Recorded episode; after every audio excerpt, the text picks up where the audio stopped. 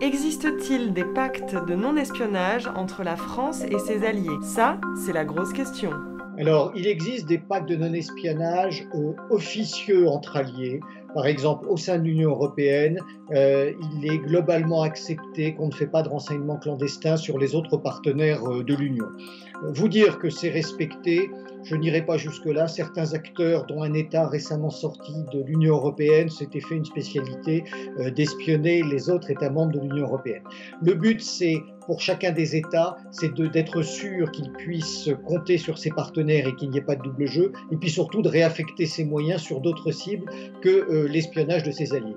Toutefois, moi je crois que c'est une mauvaise chose. Je prends l'exemple de 2003 quand nous, Français, en tout cas le gouvernement de Jacques Chirac, s'était très opportunément opposé à l'invasion de l'Irak. Eh bien, euh, parce que nous n'espionnions pas nos alliés, nous avons découvert avec stupeur que finalement une lettre était signée par la quasi-totalité des États membres de l'Union européenne pour soutenir cette invasion américaine et nous sommes retrouvés très esselés à ce moment.